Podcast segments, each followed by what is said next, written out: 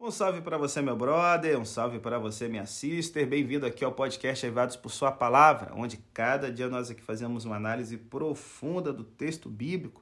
E o de hoje é 1 Timóteo capítulo 4, onde nós vamos ver aqui três blocos do nosso podcast. No primeiro, Paulo nos dando um alerta para a gente fugir do falso ensinamento, do fanatismo religioso que torna tudo pecado e a vida das pessoas tristonha.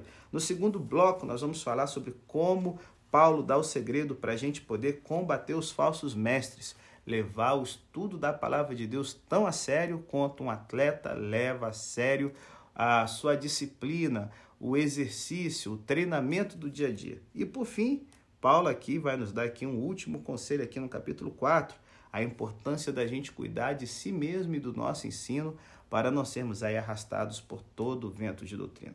E para a gente que começar a abordar sem mais delongas, o primeiro bloco aqui, o verso 1 ao 5, sobre o perigo do ascetismo na vida cristã, eu quero contar para vocês a história de uma jovem chamada Jane.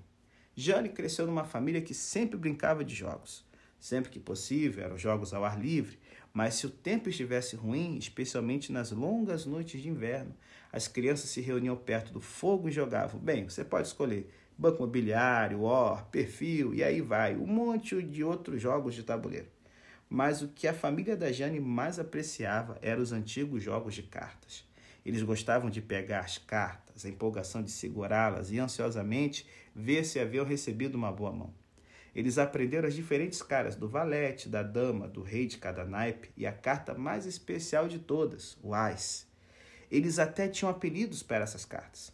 E nos últimos anos, quando a família de Jane olha para trás e percebe que aquilo que talvez tenham perdido, naquela época que não havia televisão nem smartphone, significa que na verdade eles ganharam muito em termos de exercício de memória, em habilidade de pensar estrategicamente e tão importante quanto a disposição de jogar com a mão que você recebeu e não ficar reclamando porque alguém recebeu uma mão melhor.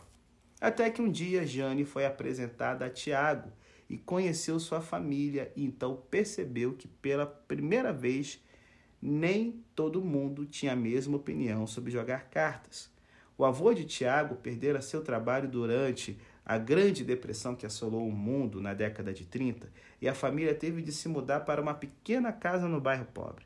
Desesperado, procurando loucamente por alguma maneira de recuperar a estabilidade financeira e cuidar de sua família, uma noite, o avô de Tiago entrou em um bar no qual as pessoas jogavam apostando dinheiro. E o que começou como uma última tentativa desesperada de ajudar a família rapidamente se tornou num vício. O valete, a dama e o rei o aprisionavam em seu castelo.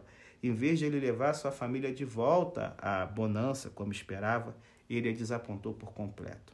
Tiago cresceu numa família em que a simples ideia de jogar cartas a fazia lembrar-se das bobagens, da vergonha, do ridículo e tudo de ruim que haviam passado nesse período por causa do avô. E agora, gente, a gente sabe que os jogos né, de azar, embora sejam muito fortes e no Brasil sejam até proibidos, eles aparecem de várias formas, desde apostas em sabe qual vai ser o resultado de um jogo de futebol, até você apostar em corridas de cavalos, né? É, é é, cartas ainda é muito popular, ou seja, assim, qualquer coisa que vale a pena se apostar, as pessoas estão ali desenvolvendo um hábito que a gente sabe que é destrutivo. Só que assim, se liga, por quê, pastor? Porque, gente, os códigos de comportamento social já associaram algumas coisas tão fortemente ao jogo de azar é, e o jogo ao comportamento irresponsável, imoral e ruim, que até mesmo os próprios objetos em si, como peças decorativas usando cartas do baralho, são vistos por alguns como amaldiçoados e devendo ser evitados. Então, assim, isso nos ajuda a entender a situação que Paulo está descrevendo nos versículos 2 e 3 e o ensino que ele apresenta contra isso nos versículos 4 e 5. Na igreja iniciante, assim como em vários períodos posteriores da cristandade, houve pessoas que viveram experiências profundamente destrutivas em seu relacionamento com o mundo pagão. Particularmente aquelas que se envolveram com toda a sorte de sexo, glutonaria e orgias. A experiência, tanto moderna como antiga, sugere que quando as pessoas se envolvem com esse tipo de comportamento de forma profunda, ele acaba sendo destrutivo e elas sentem em sua própria carne que essa não é a maneira como seres humanos devem viver. Algo dentro de você morre quando você se entrega indiscriminadamente à glutonaria, sabe? Ao sexo, ou, sabe, é um comportamento irresponsável. E podemos facilmente entender, não só porque várias pessoas já escreveram com muita franqueza sobre suas experiências, mas podemos facilmente entender que as pessoas que tomam esse rumo acabam por odiar o simples pensamento de boa comida, sabe? De qualquer bebida que não seja água e do sexo. Pessoas assim, diz Paulo, tiveram suas mentes como que marcadas a ferro quente. A luz interna, que deveria discernir como algumas coisas são boas e outras são ruins, foi tão mal usada que agora treme de dor só de pensar que algumas coisas são perfeitamente boas em si e que fazem parte da boa criação de um Deus criador que é bom. Na verdade, esse é o ponto central que precisa ser reafirmado constantemente a quase todas as gerações. Se houver dúvida, leia Gênesis 1. Deus olhou para tudo o que havia feito e viu que era muito bom. Esse é o alicerce para todo pensamento cristão genuíno, gente. Qualquer coisa que venha inferir que algum aspecto da criação é ruim em si mesmo, é a primeira machadada a cortar o galho no qual devemos estar assentados. A certeza de que o que Deus, que originalmente fez o mundo, está refazendo por meio de Jesus e do Espírito Santo, e nós fomos chamados a celebrar esse resgate, essa redenção, essa reforma, nós somos chamados para abençoar a comunidade, não para abandonar a nossa humanidade. O que a gente vê nesse texto é um dos primeiros sinais de um problema que seguiu bem de perto os pensadores cristãos por quase todo esse período inicial e que hoje reaparece de tempos em tempos. Embora, pensando francamente, a igreja ocidental de hoje esteja mais propensa a cair no extremo oposto, por sua tendência a enfatizar como o mundo é bom, tem falhado em perceber que esse abuso da criação é tão perigoso quanto considerá-la ruim. Pensar com clareza sobre esse ponto é básico para crescer no viver cristão. Então, gente, é fascinante pensar que já nessa época, quando Paulo escreveu essa carta, ele pôde perceber que as pessoas haveriam de afirmar que o sexo em si era ruim e que o ideal seria que todos fossem celibatários. Alguns, inclusive, já chegaram a acusar Paulo de pensar assim quando lê em 1 Coríntios 7, só que, como a gente já mostrou aqui no podcast, é uma leitura equivocada. No que diz respeito à comida e bebida, Paulo assumiu a corajosa posição de que nada era impuro em si mesmo, sabe? É, e aí nós temos esse pano de fundo na discussão em 1 Coríntios 8, 10 sobre a carne sacrificada aos ídolos. Embora esse texto também deixe claro o posicionamento de Paulo, ele insiste que os cristãos devem abrir mão do seu direito de comer o que gostam se isso enfraquece a fé de outro cristão. Mas o ponto central é o que precisa ficar gravado. A criação é boa. Os prazeres, em sua forma e seu contexto apropriados, devem ser recebidos com ação de graça. E a ação de graça, gente, é um dos temas centrais da carta aos Colossenses. É mais do que apenas um reconhecimento de que recebemos tudo das mãos de Deus amoroso. É uma postura humana e cristã fundamental, o equilíbrio entre Deus e a criação ela rejeita simultaneamente a idolatria, tratando a criação como se ela mesma fosse divina, e o dualismo, que trata a criação como algo mesquinho e ruim. Quando agradecemos a Deus, crescemos para a nossa própria estatura. É por isso que tanto aqueles que rejeitam a criação como os que a idolatram devem ser vistos como enganadores e demoníacos, como a gente vê no verso 1. Encontrar a direção no estreito caminho entre a adoração da natureza e a respectiva rejeição às vezes pode ser difícil. Mas ação de graças, junto com a palavra de Deus, que afirma ser a criação boa, corações de gratidão, é a chave para a gente fugir desses dois extremos na vida cristã.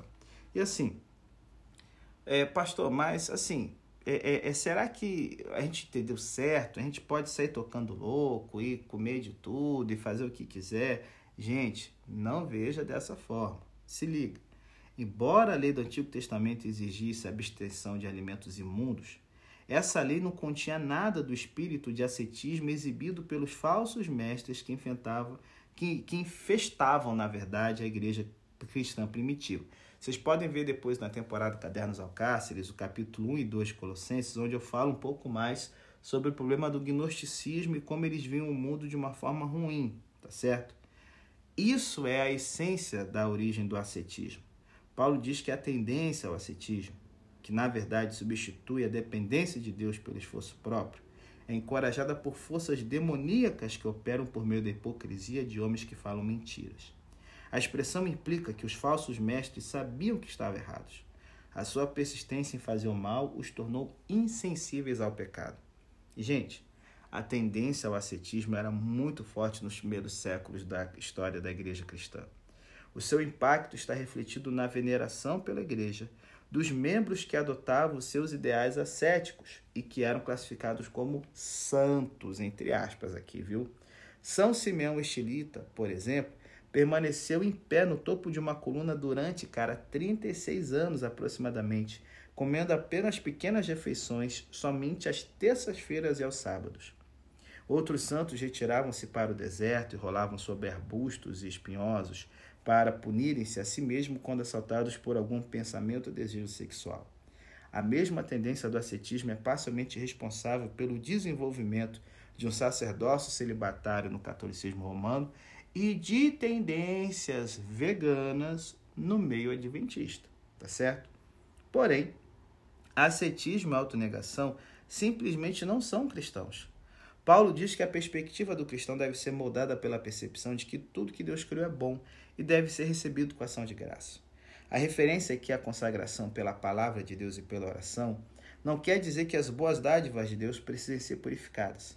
O que Paulo quer dizer é que ao recebermos tudo que Deus criou com fé e com uma atitude de oração, somos capazes de aproveitar suas dádivas com uma consciência limpa. Então, para a gente fechar aqui esse bloco, ele está ficando um pouquinho maior do que o normal, mas aqui tem lições que a gente tem que ficar ligado ainda hoje. Eu quero aqui te dar aqui algumas dicas para você que tem que viver em meio a gente fanática ou que tem que ministrar em meio a gente desequilibrada. Bom, eu vou te confessar, eu como pastor amaria, cara, trabalhar numa igreja sem problemas. Só que infelizmente as únicas igrejas que encontrei que não tinham problemas estavam vazias. Assim que você consegue adicionar pessoas, adiciona problemas. À medida que os números aumentam, os problemas proliferam. Todas as igrejas lutam para superar o impacto negativo de pessoas difíceis, incluindo a dificuldade mais mortal de todas, o falso ensinamento. À luz da passagem que a gente está vendo aqui do verso 1 ao 5, é, deixe-me fazer algumas observações práticas referente ao problema do fanatismo. Primeiro, a ameaça constante do fanatismo tem de ser um lembrete constante de que estamos vivendo os últimos dias. O surgimento do falso ensinamento e sua aceitação geral por muitos que se dizem cristãos não deve surpreender porque fomos advertidos a respeito disso. O fim dos tempos será marcado pelo falso ensinamento que leva ao comportamento condenado pela Bíblia. Talvez fiquemos tentados a interpretar a presença do falso ensinamento como uma falha da nossa parte. Mas em vez de nos perguntarmos o que fizemos errado, devemos esperar que a apostasia invada a igreja com tanta certeza quanto as ervas daninhas atacam os jardins. É comum a declaração fiel da verdade de Deus intensificar os ataques do inimigo. Segundo, Satanás é a fonte de todas as mentiras e ele é muito bom no que faz. Pessoas que soam críveis, com excelentes credenciais, histórico cristão impecável e o comportamento digno afirmarão ter recebido nova informação por intermédio do Espírito de Deus, ou de um sonho, ou de uma visão, ou de um milagre. Talvez fiquemos tentados a permitir que o estilo desvie nossa atenção da substância. Mas, a despeito da aparência impressionante dos falsos mestres, temos de comparar a doutrina deles com a verdade já recebida nos 66 livros da Bíblia. E por fim, em terceiro lugar, é difícil resistir aos movimentos estimulados pelo falso ensinamento, gente. Os porta-vozes de Satanás parecem ser em maior número que os homens e mulheres de Deus e possuem incríveis dons de persuasão. Poucos conseguem resistir ao carisma deles, por isso muitos serão, sabe, levados por esses movimentos. Para tornar o problema ainda mais frustrante, os falsos mestres muitas vezes têm muito dinheiro e muito charme. Muitos deles inspiram tal devoção sem questionamento que a verdade bíblica, em comparação, parece maçante ou entediante. Ficamos tentados a, a expor a hipocrisia dos falsos mestres, chamando a atenção para a sua espantosa falta de caráter. Mas fazer isso, muito, só refletirá mal nos defensores da verdade. Em vez disso, temos de colocar o conteúdo do ensinamento deles, expondo quando realmente contraria a Escritura. E aqui Paulo traça uma estratégia simples e direta para contra-atacar, quando a apostasia invade a igreja. Primeiro, ensine simplesmente essas coisas aos irmãos, ou seja, proclamamos consistentemente a verdade, salientando cada disparidade entre a apostasia e a palavra de Deus.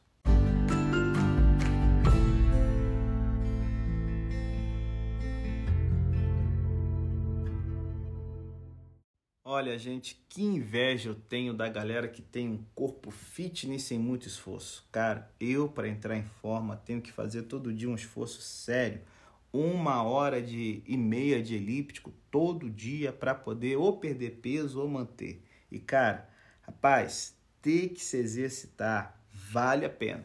Só fico triste de algumas vezes vacilar e deixar com que, sabe, na luta contra a balança eu acabe perdendo e me fique aí, ai meu Deus e tal. Engordei uns quilos, todo o progresso perdido. Então, assim, bom, por que, que eu estou falando isso? Porque no bloco que a gente vai analisar agora, o verso 6, né, até o verso aí, deixa eu ver aqui o final, até o verso 16 do capítulo 4, nós temos aqui no verso 8 uma das mais claras referências ao exercício físico no Novo Testamento. Nós temos aqui ecos de 1 Coríntios, certo? 9, 24 a 27, onde Paulo menciona o atletismo, a luta, as corridas e o boxe, todos os esportes familiares em seu mundo. Se Timóteo estava envolvido com esse tipo de atividade, não dá para saber. Mas uma vez que o versículo 8 pode ser apenas uma forte ilustração e não um comentário sobre o que ele estaria fazendo, ainda assim a mensagem é clara. Para uma piedade genuína e verdadeira, você precisa treinar tanto quanto um atleta. E esse treinamento, gente, é muito mais valioso. O primeiro vai deixar você sarado, né, capaz de trabalhar mais pesado e aproveitar mais a vida. E o segundo vai torná-lo, hum, bem, não apenas espiritualmente forte, embora o ponto de vista dessa discussão seja o engajamento numa vida espiritual mais energizada, mas também o tipo de pessoa que reflete a imagem de Deus, isso vai ficar bem delineado na mente das pessoas que te cercam na igreja. Alguém que entende a si mesmo vê a necessidade de se desenvolver como um ser humano total e tomou as devidas providências. Isso, como né, nós vemos aqui, é o que Paulo chama de vida. Isso, com certeza, gente, não é o que as pessoas esperam ou querem ouvir hoje.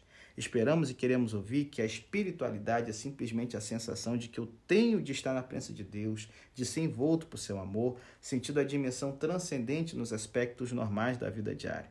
A ideia de que você tem de se esforçar para consegui-la é recebida com surpresa e algo mais ainda, o que vai requerer o mesmo tipo de esforço para se tornar um atleta ou simplesmente fazer sua própria mudança.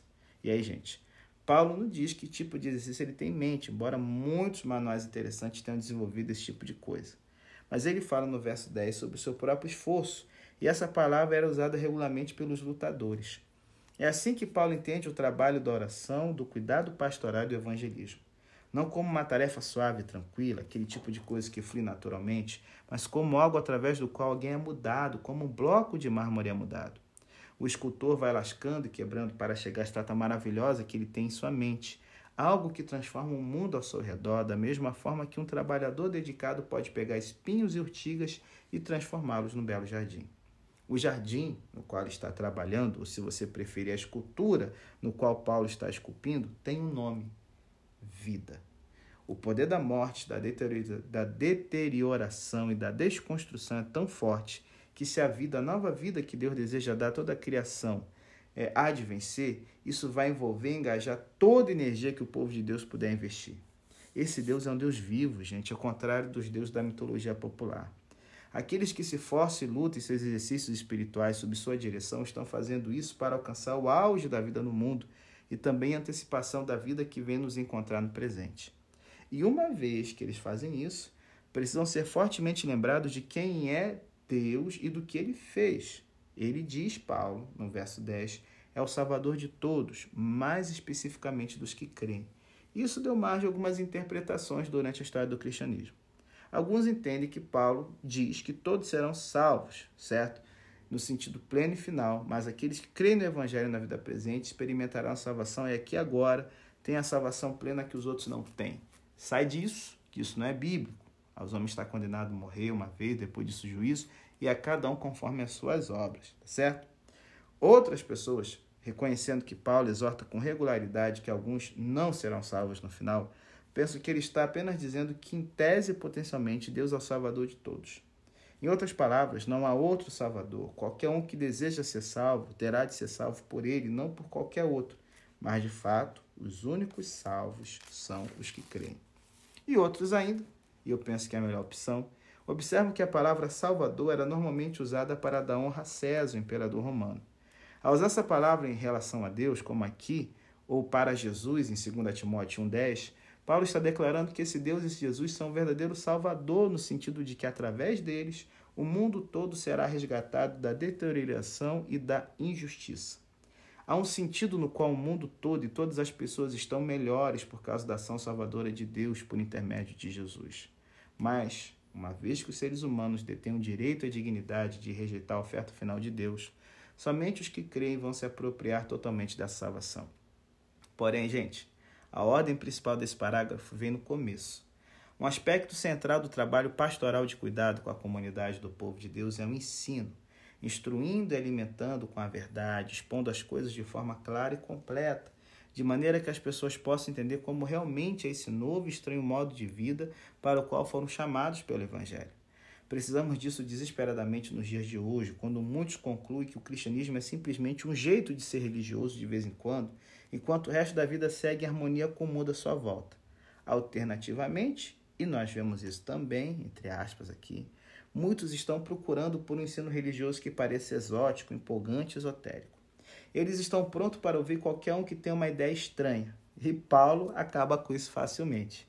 Há muitos mitos antigos por aí, o tipo de coisa que as pessoas gostam de repetir, mas você tende a evitá-los. Há um ensino bom e agradável, e aqueles que estão se exercitando na piedade terão um bom apetite para ele. E aí, por isso, então, que ele dá uma lista de conselhos para Timóteo, aqui no final do capítulo 4. E eu quero aqui fazer um resumão aqui para você que está começando o ministério, como Timóteo, para você que acha que é muito jovem, fica pensando, nossa, pastor, é, eu, eu, como é que eu vou ser uma benção para a igreja? Gente, não deixe que ninguém despreze a tua mocidade, é o que Paulo fala aqui no verso 12, tá certo? A palavra grega aqui para mocidade é neotes, que indica uma pessoa que é adulta, mas abaixo dos 40 anos.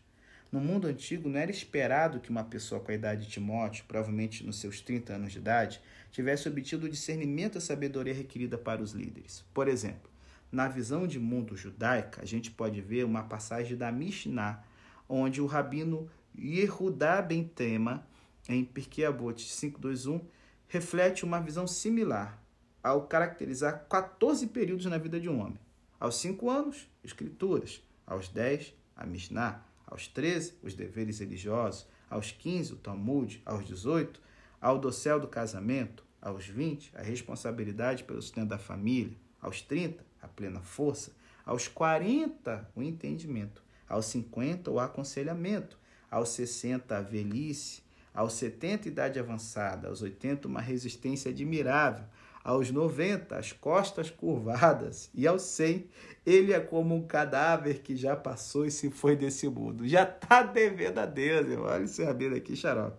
Então, assim, a gente pode entender, em virtude do ambiente social, no qual pagãos e judeus igualmente esperavam que uma pessoa tivesse 40, entre 40 e 60 anos para ser qualificada a compreender e aconselhar, porque Timóteo, com 30 anos de idade, pode ter estado hesitante em afirmar a sua autoridade. A gente entende totalmente porque ele está assim meio, nossa, sou tão novinho, o povo vai me bater, não vai prestar. Então, assim, é significativo aqui no capítulo 4 a apresentação de novos critérios pelos quais a igreja deve avaliar os seus líderes. O que qualifica uma pessoa para responsabilidade e liderança na igreja de Deus não é idade, mas sim o caráter. Timóteo, os líderes devem dar exemplo para os crentes no modo de falar, na vida, no amor, na fé e na pureza. Por que, que a juventude de Timóteo era tão perturbadora naquele tempo? Fazia alguma diferença no século I de quem se recebeu os ensinamentos? Com certeza, irmão. Quanto mais alto o status do professor, maior o status da doutrina e mais seguro sentisse socialmente o seguidor daquela doutrina. É interessante que, mesmo no final do século IV, o escritor romano Libânio ridicularizava os cristãos de sua própria classe elevada, dizendo que eles tinham recebido sua doutrina da sua mãe, de sua esposa, de sua governanta e do seu cozinheiro. Então, assim, não era fácil ser pastor ainda mais jovem. Então, que lições eu posso tirar aqui para você que é líder de jovens, líder de departamento, pastor e está na fase da juventude pensando: nossa, é demais para mim, não vai dar certo? Bom, eu tenho grato prazer e privilégio de, sabe, é, às vezes aconselhar pastores que estão em preparação para o ministério, incluindo um seminário, sabe? Ou quem sabe aí pensando em estudar para poder servir melhor a igreja. Eu imagino, imagina por um momento que você entrou em uma sala durante né, nosso bate-papo. E uma pessoa jovem perguntou: baseado no seu entendimento do conselho de Paulo Timóteo, em sua própria experiência como pastor, o que precisamos saber quando entramos no ministério cristão de tempo integral? Isso já aconteceu de verdade. É, e o ministério cristão é, é, me levou a ponderar sobre o assunto e a registrar aqui minhas respostas, pensando aqui no capítulo 4. Cinco lições que a gente não pode esquecer. Primeiro, não há nenhum objetivo mais elevado no ministério que o serviço. Se você quer de fato aspirar à grandeza no ministério, na liderança de um departamento da igreja, não teme se tornar um líder. Ao contrário, procure oportunidades para servir. Não almeje alto, humilhe-se. Procure maneiras de fazer o trabalho de alguém tornar-se mais fácil e mais prazeroso. E em vez de se destacar como mais esperto da sala ou do ambiente que você trabalha, ponha atenção em outra pessoa. Em vez de tentar impressionar os outros, saliente as realizações de uma outra pessoa. Se for para você ser um líder, Deus fará isso acontecer. Ele encontrou Moisés, encontrou Davi, ele encontrou Elias, ele encontrou Esther. Ele o encontrará enquanto você serve aos outros e ele o usará no tempo dele. Segunda lição: não há tentação maior no ministério que o extremismo. Os ministros gravitam muitas vezes naquelas áreas de ministério ou espiritualidade que vêm naturalmente. Se eles não tiverem cuidado, porém, sua aptidão pode estar suas prioridades, em vez das necessidades da congregação. O serviço vocacional para Deus em tempo integral exige equilíbrio, gente. Devoção pelas pessoas e dedicação à verdade. Teoria e aplicação. Autoconhecimento e abnegação. Oração e ação. Ensino e irmandade. Então, permaneça equilibrado, guarde-se contra os extremos. É, terceira lição: não há responsabilidade mais importante no ministério do que a pregação da palavra. A leitura e a explicação da escritura, sabe, é, é, é, faz com que a, a, gente aplique ela, sabe, no nosso dia a dia, que a exortação possa estar corrigindo o nosso rumo. Embora isso seja especialmente verdade para o papel de um pastor que é o responsável por várias igrejas, também é verdade para todos em posição de ministério, incluindo os pastores auxiliares, os membros da comissão, os diáconos, ministro de louvor e coordenador de interessados, e até mesmo o pessoal ali que está cuidando da sociabilidade cristã e da estrutura em si, tá certo? A escritura, gente, é a base de tudo que fazemos na igreja tem algo vital para ensinar sobre cada papel e responsabilidade. Então, abrace, velho, firmemente a palavra de Deus. Quarta dica: não há meio mais eficaz de liderança espiritual do que um ministro em processo de amadurecimento. Paulo exorta Timóteo a ser um exemplo no verso 12 e a deixar seu progresso ficar evidente para todos no verso 15. Quando um pastor se impregna da verdade bíblica e cresce em sabedoria e piedade, as pessoas percebem. A autenticidade é observada e respeitada. E não só pastor, para líderes de departamentos também, viu, gente? E no fim, as pessoas começam a acreditar que podem experimentar a mesma transformação. Continue a amadurecer em sua caminhada. Quanto mais velho, mais profundo. E quinta e última lição aqui. Não há prova melhor de um ministério autêntico do que a perseverança. Os ministros não têm sucesso no ministério por causa do cérebro, talento, carisma ou habilidades interpessoais. Os ministros têm sucesso sendo perseverantes em períodos difíceis, portanto, espere períodos difíceis. Os ministros perseveram no, no, em toda e qualquer situação, incluindo um desapontamento, certo? E porque essas coisas acontecem com uma constância, fique esperto e seja perseverante. Os pastores bem-sucedidos não deixam as políticas sujas conseguirem o melhor dele. Ele se recusa a desistir quando as pessoas o criticam ou corre atrás de falso ensinamento. O sucesso para o ministro é realizar fielmente as obrigações do ministério, dia após dia, estação após estação, ano após ano, independentemente dos resultados.